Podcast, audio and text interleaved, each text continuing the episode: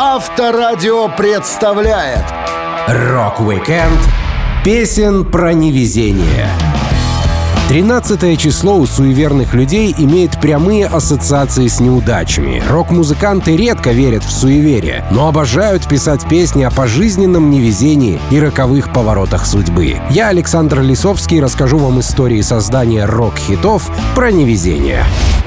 Рок-викенд на Авторадио для детей старше 16 лет. Песни про неудачи и неудачников находят такой большой отклик в душах слушателей, что музыканты, написавшие эти треки, мгновенно превращаются в счастливчиков, получая солидные авторские. История сложного жизненного пути музыканта по прозвищу Бэк сменилась успехом после того, как он записал трек «Loser» — «Неудачник». До этого парень жил в сарае за домом приятеля, записывая свои странные сюрреалистические песни на четырехдисковом проигрывателе. Он питался арбузом, донашивал чужую одежду и, хотя любил слушать Принца, всем доказывал, что фанат Слеер. Бэк, можно сказать, был тем неудачником, о котором пел в своем хите. Он говорил, я играл по барам и забегаловкам, не лез в шоу-бизнес. Всегда стараюсь избегать вещей, которые люди повторяли так много раз, что просто затерли до дыр. Всего за год, благодаря треку «Лузер», я выбрался из той дыры, где обитал. Я жил в сарае за домом со стайкой крыс, рядом с переулком в центре города. У меня не было ни денег, ни возможностей. Я работал в магазине видео, сортировал разделы порнографии по алфавиту и ценам, а сам даже никогда не делал афиш для своих выступлений. А затем с одной этой песней богатство в одночасье свалилось мне на голову. Текст трека «Лузер» не очень-то понятен даже тем, кто знает английский язык. Музыкант бубнит малосвязанные между собой слова и словосочетания, которые погружают в ленивый и полный разочарования дух песни. Тут лузер — это не тот неудачник, которого пинает судьба, а тот, который сам не хочет что-либо делать. Бэк никогда не проявлял особую активность, чтобы пробиться на радио или в хит-парады. Он говорил, в школьные годы я чувствовал себя полным изгоем, поэтому бросил учебу в девятом классе и решил играть на гитаре за деньги. Но когда ты не очень хорошо играешь и ничего не придумал сам, это не лучший способ заработка. Мои первые выступления проходили в городских автобусах. Я заходил и начинал играть, как старые блюзмены. Текстов песен я не знал, поэтому просто бормотал под нос разные слова, которые в совокупности ничего не значили. Часто бывало, что местные начинали орать на меня, чтобы я заткнулся. Они говорили что-то типа «Да когда ж ты, наконец, умолкнешь, грёбаный Эксел Роуз?» Тогда я начинал петь им об Эксле Роузе и о том, что вижу перед собой. Дома, дорога, деревья, дамба, ну и так далее. Поскольку Бек родился в Калифорнии, где по школьной программе изучают испанский язык, он украсил свой трек о неудачнике испанской фразой «Soy un perdedor», что в переводе означает «я неудачник». Когда Бек впервые показал свой материал продюсеру Карлу Стивенсону, тот понял, что многое нужно доработать. Тем не менее, в песне был один конкретный гитарный риф, который, по мнению Стивенсона, имел потенциал. Сам Бек не был вдохновлен, он делился. Когда у нас вырисовывалась мелодия, я подумал, Бек, ты худший музыкант в мире, настоящий неудачник. И решил, что на этом можно основать текст. Тема о неудачах всегда актуальна. Я неудачник, так почему бы тебе не убить меня? Эта фраза понравилась нам, ее решили сделать коронной. После выхода песни «Лузер» лейблы и слушатели буквально приклеились к музыканту.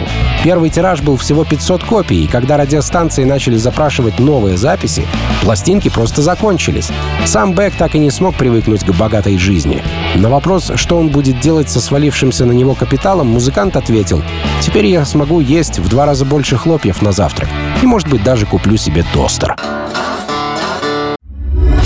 Рок-викенд песен про невезение. На Авторадио. Брюса Спрингстина сложно назвать азартным игроком и представить в казино с костями в руках. Но в творчестве музыканта есть трек «Roll of the Dice» про бросок костей. Песня углубляется в тему везения и невезения человека. Конечно, смысл не в нюансах азартной игры, а кости являются лишь метафорой черных и белых полос в обычной жизни. Брюс, однако, использует терминологию как «змеиные глаза», о которых мы знаем по песне Ace of Spades группы Motorhead. Там Snake's Eyes Watching You означает, что на двух, с позволения сказать, кубиках выпало по единице. Не самый радужный расклад. Глаза змеи стали синонимом слова «неудача». В начале 90-х Брюс развелся с супругой и распустил свою команду E Street Band. Он решил все поменять, и песня о неудачах была записана уже в новом формате. Трек Roll of the Dice попал на пластинку Tunnel of Love, музыкант говорил. В конце тура Burn in the USA мы записали концертный альбом, и я почувствовал, что это конец первой части моего пути. А затем во время тура Tunnel of Love я поменял состав группы. Я пересмотрел точку зрения, с которой мы жили 15 лет, просто пытаясь придать всему другой смысл. Люди приходили на мои концерты, ожидая услышать Burn to Run или вещи, которые я написал 15, а то и 20 лет назад. И я хотел добиться такого эффекта, когда слушатели приходили бы на шоу и не могли предсказать, что они увидят сегодня вечером. Я лично позвонил каждому музыканту и сообщил об увольнении. Кто-то был удивлен, кто-то не очень. Я уверен, что некоторые из них были рассержены. Но со временем все устаканилось. Я уже не был для коллег тем парнем, который выписывал чек каждый месяц. Я стал просто Брюсом, и мы остались друзьями. Поскольку Брюс Спрингстин по жизни все-таки оптимист, в его тексте про неудачу упоминается свет в конце тоннеля. Рокер говорит, что даже если вам выпали змеиные глаза, всегда есть вероятность, что следующий бросок обернется успехом. В этом, возможно, скрывается часть биографии музыканта, поскольку в период написания песни он пережил сложный развод, а потом удачно женился второй раз на певице группы E Street Band Пати Альфа. В отличие от большинства своих песен, трек «Roll of the Dice» Брюс написал в соавторстве с парнем из группы E Street Band Роем Биттоном. Брюс говорил, я как-то вспомнил, что у Роя есть несколько песен, которые он время от времени наигрывал мне. Поэтому я позвонил этому парню и сказал, приходи в студию, давай-ка я попробую дописать какие-нибудь твои композиции. И так у него была музыка для Roll of the Dice, и мне пришла в голову идея текста, я пошел домой и дописал композицию до конца. На самом деле речь в песне шла о том, что я пытался сделать. Я хотел набраться смелости и рискнуть. А потом мы с Роем начали постоянно работать вместе. У меня была небольшая студия в гараже, где мы зависали и сочиняли музыку. Примерно так я и записал пластинку Human Touch. Многие из композиций на альбоме написали мы с Роем. Спрингстин исполнил Roll of the Dice на специальном концерте MTV Plugged 92 года. Это стало частью выступления рокера в акустическом шоу Unplugged, но с тем изменением, что Брюс настоял на подключении электроинструментов. Как бы то ни было, момент вырезали из трансляции, потому что он занимал слишком много времени, около 11 минут. Так что увидеть, как Брюс поет Roll of the Dice на шоу MTV можно только в DVD-версии специального выпуска, где под песню об азартной игре зрители бросают на сцену игральные кости. Рок-викенд песен про невезение. На Авторадио. Мистическая песня о суевериях и невезении под названием «Tombstone Shadow» — «Тень надгробия» встречается на одном из самых популярных альбомов группы Creedence Clearwater Revival. Трек был выпущен в 1969 году. В тексте рассказывается о тени неудач, которая преследует автора. О том, что ему суждено жить 13 месяцев в несчастье и страхе. Так гласит цыганское предсказание за 5 долларов. По сути, Tombstone Shadow — это музыкальный рассказ, основанный на реальных событиях, произошедших с автором песни Джоном Фогарти. Он вспоминал. Tombstone Shadow — это история самых первых дней Creedence. Мы давали концерт в Сан-Бернардино, и прямо через дорогу от нашего отеля работала гадалка. Я рассчитывал, что войду в комнату, и внутри все будет похоже на старый фильм ужасов. Но вместо столетней цыганки с бородавкой за столом сидел какой-то парень в зеленой рубашке для боулинга. А на фоне работал телевизор, что транслировал охоту за сокровищами с Яном Мюрреем. Я дал чуваку 5 баксов, он посмотрел на мои ладони и говорит, «Это плохо, вам не следует летать на самолетах». Затем парень попросил меня достать из колоды две карты. Я достал обе красные, семерку и шестерку. И он, 13. Тебя ждут 13 месяцев неудач. Я говорю, о, отлично, вовремя ты сказал. Тогда я уже подписал злополучный контракт, из-за которого потом судился полжизни. Конечно, Фогарти не отказался от полетов на самолете, но зато за 5 долларов он получил отличный сюжет для песни про человека, переживающего год неудач. Хотя с тех пор при каждом авиаперелете у музыканта крутились неприятные мысли в голове. Особенно, когда рокеры летели на запись Bad Moon Rising в самолете с реактивным двигателем. В том же 69 году, кроме как по воздуху, Creedence не смогли бы добраться до сцены фестиваля Woodstock, поскольку вокруг были сотни тысяч людей. Плюс ко всему, попасть в разные части большой страны быстро и вовремя можно было только по воздуху. Джон говорил, Прямо перед Вудстоком мы всю неделю записывали шоу Энди Уильямса в Голливуде, и нам пришлось мчаться оттуда прямиком в Нью-Йорк. Мы приземлились как раз на рассвете. После нескольких часов сна какой-то очень шаткий маленький вертолет времен Второй мировой войны доставил нас на фестиваль Вудсток. В моей голове танцевали видения каждого рок-певца, погибшего в авиакатастрофе. Когда мы, наконец, поднялись над полем, у всех перехватило дыхание. Говорят, там было полмиллиона человек, все в возрасте от 15 до 25 лет. Это было масштабно. Несчастья, о которых Фогарти написал в треке Tombstone Shadow, сбылись не в тот срок, что ему прогнозировал цыганский специалист. И вовсе не касались авиации. Музыкант долгое время судился с владельцем лейбла, а группа перестала его поддерживать, и нервы были на пределе. Джон говорил, меня пытались надурить разными формулировками договора, но по сути все сводилось к тому, что Creedence, на долю которой приходилось 99% проданных пластинок лейбла Fantasy, предлагался десятилетний контракт, а взамен мы могли сами купить 1% акций компании. Контракт за возможность поучаствовать в торгах за свои же акции. Выглядело такое не очень аппетитно. Однако парни из группы повелись на это, и в итоге я остался один. Долгое время Джон Фогарти боролся за свои песни и примерно через четыре десятка лет все-таки получил права на собственное творчество.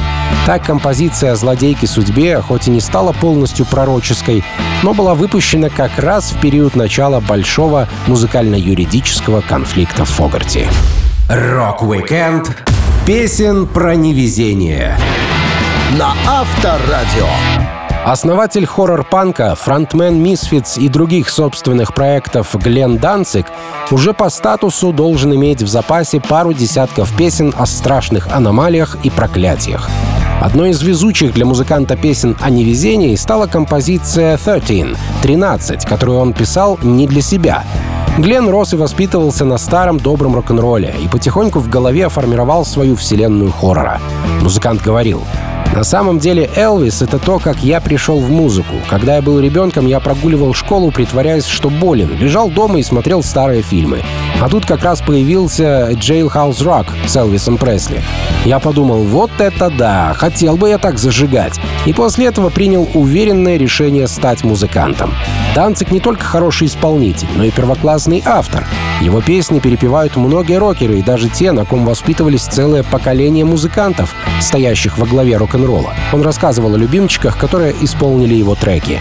Мне нравится версия Last Carries э, в переработке Металлика, что они сделали на своем EP Garage Days. Cradle of Fields э, создали хороший кавер на трек Misfits Death Comes Reaping. Я знаю, что Бегемот записали трек моей команды Danzig Until You Call on the Dark. Я не уверен, можно ли назвать каверами на меня песни Джонни Кэша и Роя Орбисона, потому что на самом деле я написал эти треки для них, а потом исполнил композиции сам.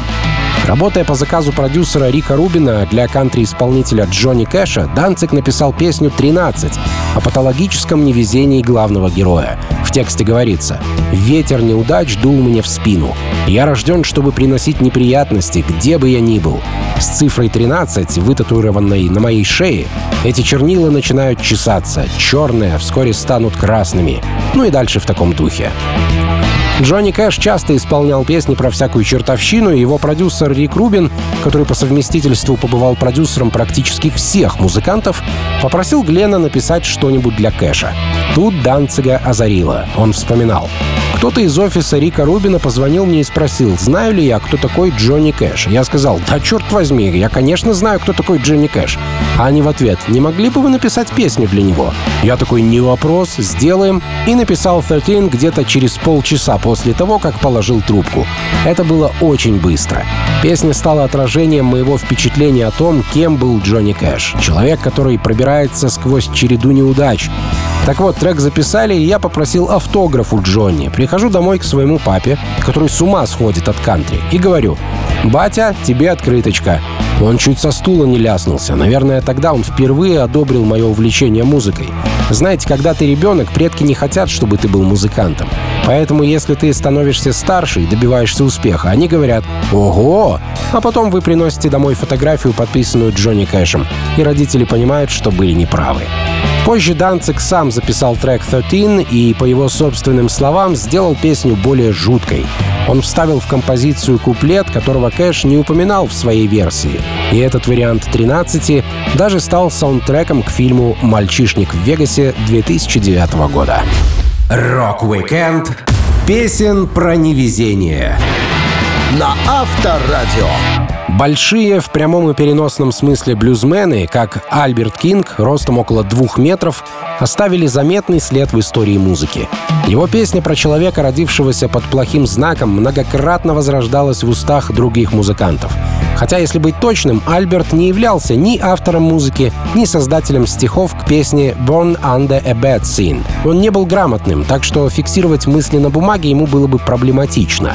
Блюзмен работал водителем бульдозера, сам научился игре на гитаре и, будучи левшой, держал обыкновенную гитару грифом вправо, но не переставлял струн, так что самая толстая струна была самой нижней.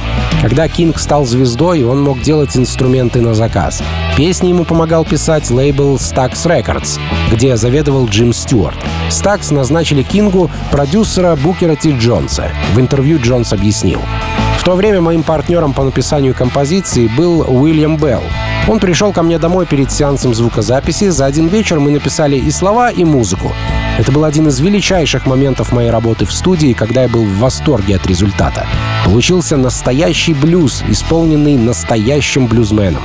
Наш трек «Born Under a Bad Sin» исполнил Альберт Кинг из восточного Сент-Луиса, гитарист левша, который был единственный в своем роде. Он просто растворялся в музыке, это было воодушевляюще. Но вы знаете, теперь, когда я думаю об этом, понимаю, тот факт, что песня написана в рэби-моль, определенно помогал проникнуть в душу и затронуть человеческое сердце. Я думаю, что это была одна из причин, по которой композиция стала такой популярной. Рэби-моль — секрет нашего успеха. «Born Under a Bad Sin» — это отсылка к астрологии. Смысл текста был таким. Если вы родились под плохим знаком, это означает, что звезды с самого рождения направлены против вас. Название придумал соавтор Уильям Белл. Он давно хотел написать блюзовую песню о предсказаниях и созвездиях. Фраза «If it wasn't for bad luck, I wouldn't have no luck at all» если бы не невезение, мне бы вообще никогда не повезло, стала очень популярной и перекочевала в другие композиции. Уильям Белл вспоминал. Джим Стюарт, основатель лейбла Stax, спросил, есть ли у меня песня, которую мог бы исполнить Альберт. У меня нашлась одна идея, которую я крутил в голове, но там были только басовая партия, куплет и припев. Я ее не закончил.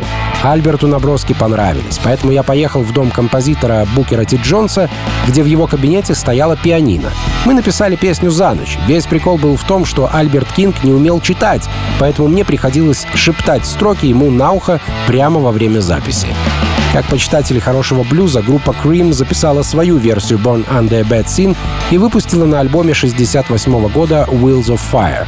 Их гитарист Эрик Клэптон боготворил американских блюзовых исполнителей и часто пел их треки. Это ознаменовало изменение гитарного стиля Клэптона, который применил в песне более жесткий, атакующий стиль вместо сладких нот, что гитарист называл женским тоном. Мало того, даже в последующих своих песнях Клэптон опирался на творчество Альберта Кинга. Он рассказывал, «Знаешь что, риф в песне Лейла — прямое заимствование из Альберта Кинга. Это песня «As the Years Go Passing By» из альбома «Born Under a Bad Sign». Мы взяли гитарную линию и значительно ее ускорили, так что один блюз, по сути, дает начало другому. Рок-викенд песен про невезение на Авторадио. Гитарист, который оказал огромное влияние на формирование панк-рока, Джонни Сандерс с детства знал, что такое неудачи, но умел с этим бороться. Хорошо играя в бейсбол, он не смог пробиться в лигу, поскольку у парня не было отца, а это оказалось обязательное условие для игроков. Джонни умел проти...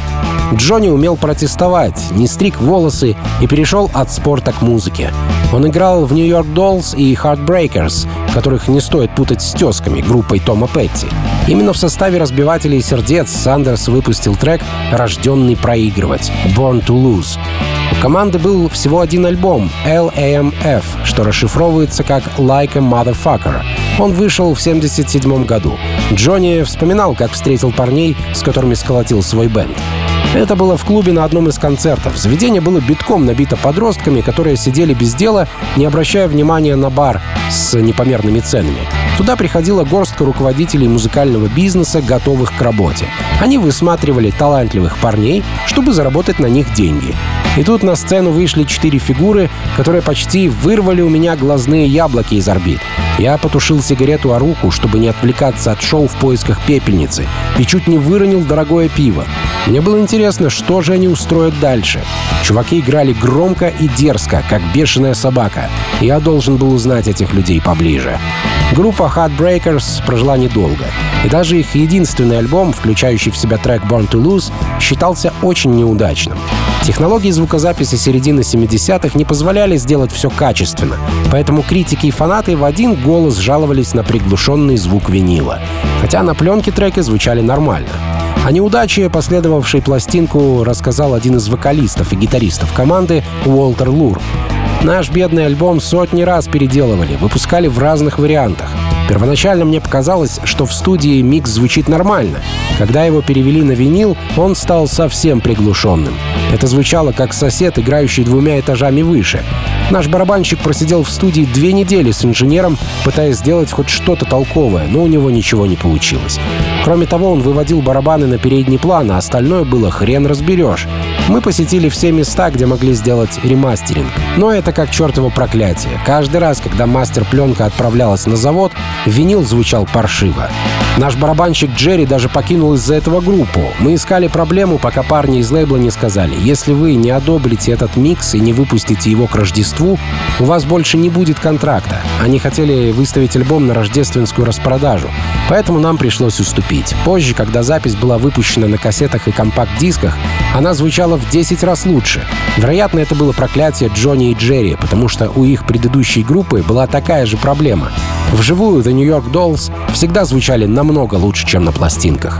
К сожалению, текст песни Born to Lose оказался слишком автобиографичным. Хоть Джонни Сандерс и стал культовой фигурой в рок-музыке, он погиб в довольно молодом 38-летнем возрасте при странных трагических обстоятельствах. По одной из версий, музыкант был ограблен и убит в гостинице. Фраза «Born to Lose» перекочевала в десятки песен разных жанров, а композиция Сандерса обрела множество кавер-воплощений. Одной из версий Джонни даже помог записать группе Die Toten Hosen всего за 36 часов до своей гибели. Но нет ничего лучше, чем неповторимый оригинал. Рок-викенд песен про невезение. На Авторадио. Джимми Хендрикс был человеком, которому не нужно рассказывать, что такое сложности в жизни и постоянное невезение. Отбывая службу в армии вместо тюремного срока, музыкант все-таки смог оставаться с музыкой, выступая перед военными. После увольнения из армии США в 1962 году Джимми Хендрикс гастролировал и записывался с несколькими известными исполнителями R&B, включая The Alley Brothers и Little Ричарда. Но до того, как гитарист стал Джимми Хендриксом, которого мы знаем, он возглавил группу Jimmy James and the Blue Flames, с которой стал оттачивать оригинальные песни. Треки про невезение от него легко можно было ожидать, поскольку Джимми воспитывался на блюзе, где всегда все грустно, плохо, но очень душевно. Хотя среди кумиров Хендрикса часто встречались и более задорные исполнители. Он говорил, на мое музыкальное становление повлияло всего понемногу, поэтому сейчас я не могу определиться с каким-то конкретным любимым исполнителем. Раньше я любил Бадди Холли, Эдди Кокрана и так далее. Хорошие музыканты Биби Кинг и Элвин Джеймс. А вот первым гитаристом, которого я услышал и запомнил, оказался Мадди Уотерс. Когда я был маленьким, я услышал одну из его старых пластинок, и она напугала меня до чертиков. В ней содержалось множество странных и неожиданных звуков. Я думал, вау, что это вообще такое? Помимо этого, мне нравился Альберт Кинг. Он играет строго в одном стиле — чистый фанк-блюз. Блюзовая гитара — очень молодой, фанковый звук, который просто великолепен. Один из самых прикольных саундов, что я слышал слышал. Если хотите испытать что-то настоящее и мощное, вы можете это сделать на юге, в любом захудалом клубе, где один умирающий от голода чувак может оказаться лучшим гитаристом, которого вы когда-либо слышали, но вы даже не будете знать его имени. В самом начале своего творчества, когда Джимми уже был достаточно опытен, чтобы писать собственные песни, но еще не собирал гигантские концертные залы, он сочинил блюз-роковую песню «Mr. Bad Luck», где упоминается и блюз, и дьявол, и число 13, и тяжкая доля музыканта. В составе Джимми Джеймс and the Blue Flames песню так и не записали. Да и сама группа просуществовала около года.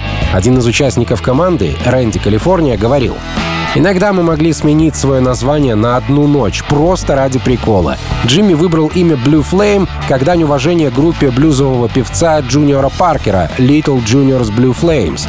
Ну и еще потому, что Flames рифмуется с Джеймс. Трек Mr. Bad Luck, придуманный в эпоху «Голубого пламени», был записан уже позже, в 1967 году, во время работы над пластинкой Хендрикса «Axis Bold as Love». Но в альбом не вошел. Как и полагается невезучей песне, она вышла только на посмертных релизах музыканта, да и то под другим названием — «Look Over Yonder». Биограф Хендрикса Джон Макдермот говорил, Трек «Mr. Bad Luck» действительно был невезучим, но он стал одной из первых авторских песен Джимми, когда парень выступал еще в крошечных ночных клубах Greenwich Village в роли малоизвестного музыканта. Круто, что композицию успели записать в студии, но жаль, что широкая публика узнала о ней довольно поздно. После выпуска трека под другим заголовком песня все-таки вернула свое первоначальное имя и вошла на обложку Valleys of Neptune в таком виде, в каком ее создал автор. Рок-викенд песен про невезение. На Авторадио. Группа KISS не была командой суеверной, либо излишне помешанной на числе 13, страшных историях и мистификациях. У них в составе числился собственный демон Джин Симмонс, так что бояться рогатых чертей со стороны было ни к чему. Хотя, как утверждает Симмонс, в коллективе нашелся один суеверный музыкант. Это был Эйс Фрейли. Джин говорил, Эйс, благослови его бог, рассказывал мне, что верит в инопланетян, духов, карму и прочие странные вещи. У него было счастливое число — 27. Стоило ему получить от кассира на сдачу два пенни и четвертак, он таращился на них, пока не спросишь, что случилось, а потом Эйс отвечал, «Смотри, если сложить эти монеты, получается 27». Когда мы сидели в ресторане и меню было написано на доске, он складывал цены блюд, чтобы решить, что заказать. Если сумма не вписывалась в его теорию счастливого числа, он начинал заново. Как-то я ему сказал, «Эйс, мне кажется, тебе лучше выбрать другое счастливое число, а то что тебе пожрать сегодня не светит». Но он меня не понял. Фрейли был из тех, кто возвращается из Лас-Вегаса и рассказывает о том, сколько денег выиграл, не говоря ни слова о том, сколько проиграл.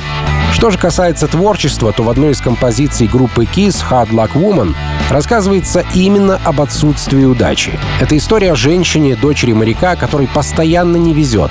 И автор текста еще подливает масло в огонь своим поведением. Композицию написал Пол Стэнли. Он делился. Песней Hard Luck Woman произошла аномальная история, потому что я писал ее не для Kiss. Я никогда не учился писать песни, я всегда сам себя хорошо редактировал, и если видел, что трек не подойдет к репертуару группы Kiss, то не заморачивался и бросал его не доделав. Но меня по-прежнему очень увлекла идея понять, почему от некоторых композиций у людей мурашки по коже. Я тогда слушал Мэгги Мэй и You Wait Well Рода Стюарта, поэтому решил создать нечто подобное. Но искра для написания текстов вспыхнула с другой стороны. Тут помогла Бренди в исполнении Looking Glass, песня про дочь моряка, которая работает в баре. Когда я закончил работу, то даже не мог себе представить, что Кис ее будут играть. Я планировал как-то передать трек Роду Стюарту. Ему бы точно понравилось. Остальные участники команды, принимавшие решение в Кис, строго-настрого запретили отдавать Hard Luck Woman другим музыкантам. Они были вдохновлены недавним успехом своего трека Bad и считали, что новая песня сможет стать продолжением блокбастера о женщинах. Bad была создана во время пребывания в команде барабанщика Питера Криса. Музыкант высмеивал женщину по имени Бекки, жену их коллеги Майка Бренда. По словам Криса, девушка регулярно звонила во время репетиций, чтобы узнать, когда ее муж придет домой. И это натолкнуло их на идею сочинить первый куплет песни. «Бэк, я слышу, как ты звонишь, я не приду домой сейчас. Мы с мальчиками играем, и мы не можем найти звук». Эту композицию в составе Kiss спел не вокалист Пол Стэнли, а сам барабанщик Питер Крис. Ему же и доверили вокал для Hard Luck Woman. Доверили и сильно пожалели, Пол рассказывал. Поскольку наша Бет той осенью пользовалась большим успехом, то Эдди Крамер и Джин в один голос заявили, что Hard Luck Woman станет как бы логическим продолжением. И раз уж Питер обладал хрипловатым голосом такого же типа, как у Рода Стюарта, мы решили, что он ее и споет. Мне пришлось записать вокал, чтобы Питер пел строго под него. И, как всегда, ему пришлось сделать миллион дублей, из которых можно было выбрать всего один вариант для монтажа финальной версии. Рок-викенд песен про невезение. На Авторадио. В блюз-роковой группе Lynyrd Skynyrd только в официальном составе побывало почти 30 разных музыкантов, а с концертными артистами численность бывших участников точно перевалит за три десятка. Но несмотря на то, что только Ронни Ван Зант, казалось бы, заправлял делами коллектива и считался автором большинства песен, существовали треки, к которым он имел минимальное отношение. Такой песней стала «Удача-неудача» «Good Luck, Bad Luck», вышедшая на пластинке в 1994 году. Ее написали гитаристы Майк Эстас и Эд Кинг.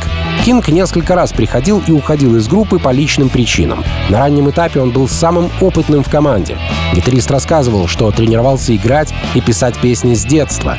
Я взял гитару в 12 лет, в 61-м, но не добился никакого прогресса, пока не вышли The Beatles. Я купил сборник аккордов битлов, до этого приходилось разучивать некоторые серф-мелодии. А выучив весь каталог ливерпульской четверки, я прокачался как музыкант. На самом деле, через некоторое время я продал свою гитару, потому что бас был гораздо интереснее.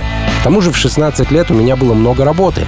Каждые выходные я зарабатывал 75 долларов, выступая на военных базах. Когда я учился играть, моя мама постоянно говорила, не занимайся ерундой, слишком много людей идет в музыканты. Но я не видел тех, кто мог бы составить мне конкуренцию. Я вполне ожидал, что у меня будет пластинка номер один в 18 лет. Биограф группы Марк Рябовский писал, что Эд Кинг был в некоторой степени аутсайдером в Линард Скиннер, поскольку он оказался единственным нео-южанином в составе команды, играющей южный рок. Но именно Кинг привнес определенный уровень профессионализма в молодую группу и написал песню о человеке, для которого каждая небольшая удача сменяется чередой несчастий. В тексте «Good Luck, Bad Luck» поется, что причиной невезения не являются черные коты или 13 число, хотя главный герой и родился в пятницу 13-го. Просто судьба кому-то на руки раздает плохие карты. Для второго гитариста Майка Эстеса альбом, куда вошла Good Luck Bad Luck, стал единственным альбомом, который он помог записать группе. Майк отлично писал песни. Он говорил, у Скиннерд была композиция, для которой никто не мог придумать нормальный текст. Трек должен был попасть на пластинку Last Rebel. Все начали паниковать, ломали себе голову, а я нацарапал им на бумажке слова за 10 минут. Это, конечно, не был финальный вариант, но его было достаточно, чтобы привлечь внимание Эда Кинга. Мы с Эдом были чертовски хорошей писательской командой. Я многому у него научился. Мы писали вместе больше года. Честно говоря, ничто не имело для нас большего значения, чем написание треков и последующая запись результата. Это, наверное, самое веселое время в моей жизни. Композиция «Good Luck, Bad Luck», написанная не теми участниками группы, которые обычно пишут в Линард Скиннер, вошла на альбом, удививший поклонников команды тем, что оказался акустическим. Легенды южного рока переработали некоторые из своих самых известных песен, а также включили в трек-лист пару новых композиций, в том числе «Good Luck, Bad Luck». К сожалению, помимо песни о невезении, Линард Скиннер стали известны одним реальным несчастьем — 20 октября 1977 года их самолет разбился, в результате чего погибли Ронни Ван Зант, Стив Гейнс и бэк-вокалистка Кэсси Гейнс. Группа распалась более чем на 10 лет. Однако беда не смогла сломить южный рок, и с 1987 года Skynyrd снова собрались, неся в музыкальные массы творчество своих ушедших товарищей. Рок-викенд песен про невезение. На Авторадио. Фронтмен панк-группы Social Distortion Майк Несс знает о тяжелой жизни и невезениях довольно много. И хоть песню Bad Luck он написал в 90-е, когда уже успел выбраться из сложных обстоятельств, текст рассказывает о человеке, которому всегда не везет, и он не может сделать передышку. Люди вокруг героя любят тусоваться и веселиться, но в конце концов автор просто грустит и поет блюз. У него плохая репутация, враги становятся ближе, и парень не может добиться успеха в жизни. Припев настойчиво повторяет, что автору не повезло, а все заканчивается просьбой хоть раз подарить ему удачу. Майк Несс рассказывал о тяготах своей юношеской жизни. Чтобы вы понимали, я ушел в завязку, когда многие только начинают катиться по наклонной. Мне было 23. Я начал пить очень рано. К 17 годам я уже страдал от алкоголизма, был по-настоящему испорченным ребенком. Мне очень повезло, что меня вытащили из этого дерьма. Я мог бы легко стать маленькой заметкой в журнале Flipside, где говорилось бы «Мы потеряли его, он был вокалистом Social Distortion». Я воровал и не вылезал из-за решетки, меня поймали во время ограбления. Я рано достиг эмоционального дна и теперь благодарен судьбе, что на тот момент еще не был знаменит, иначе завязать было бы в разы сложнее. Bad Luck был первым синглом с альбома Somewhere Between Heaven and Hell 92 года и занял второе место в чарте Modern Rock Tracks, став песней с самым высоким начальным рейтингом в карьере Social Distortion. Композиция понравилась старому приятелю группы Брюсу Спрингстину, и он пару раз спел на нее кавер, пригласив на сцену автора Майка Несса. Майк был большим поклонником Спрингстина, он делился. Когда я работал с Брюсом, мы репетировали в автобусе. Знаете, я никогда раньше не слышал, чтобы мой голос так естественно сливался с голосом другого вокалиста. У нас был почти одинаковый тон, и для меня это очень важно. Работать с более крупным артистом — это мечта каждого музыканта. Такой опыт хорошо развивает. Но одним из моих заветных желаний было играть в составе Ramones, когда они еще были вместе. Главное не петь и не быть фронтменом. Работа что надо. Просто жуйте жевательную резинку, играя на ритм-гитаре. Меня даже путали с участниками Ramones. В 80-м году мы часто подделывали штампы, что ставят на руку на входе. Рисовали их ручкой, и охранник не замечал обмана. Но в один вечер к нам приехали Ramones. Они расхаживали там в своих кожаных куртках, делали разминку и прочее. Я подхожу к их автобусу в косухе, а в каждом кармане по банке пива. Охранник даже не остановил меня. Принял за выступающего музыканта. У нас просто был талант бесплатно ходить на концерты, заходить за кулисы и пить пиво группы. Так, среди невезучих дней в жизни Майка всегда были приятные моменты. Благодаря песне о неудаче он выступил с кумиром, и альбом его группы имел хорошие отзывы от критиков, но чуть меньшие продажи, чем ожидал лейбл. На обложке Несс изображен в прыжке с гитарой. Кадр является данью уважения Джоан Джет, прыгающей со своим Gibson Melody Maker на картинке третьего альбома «Album». Группа Social Distortion пережила много трудностей. Но если из-за скейт-травм Джеймса Хэтфилда Металлика многократно отменяла шоу, то аналогичная история с Майком случилась лишь однажды. Он вспоминал. Феврале 2006 года я помогал сыну выполнить школьный проект. Мы катались на скейтах, а я снимал его на камеру и просто ел, двигаясь со скоростью около 40 км в час. Как итог, перелом запястья в четырех местах. Мы быстро нашли замену на гитару, а петь, к счастью, можно и в гипсе. Рок-викенд песен про невезение на Авторадио.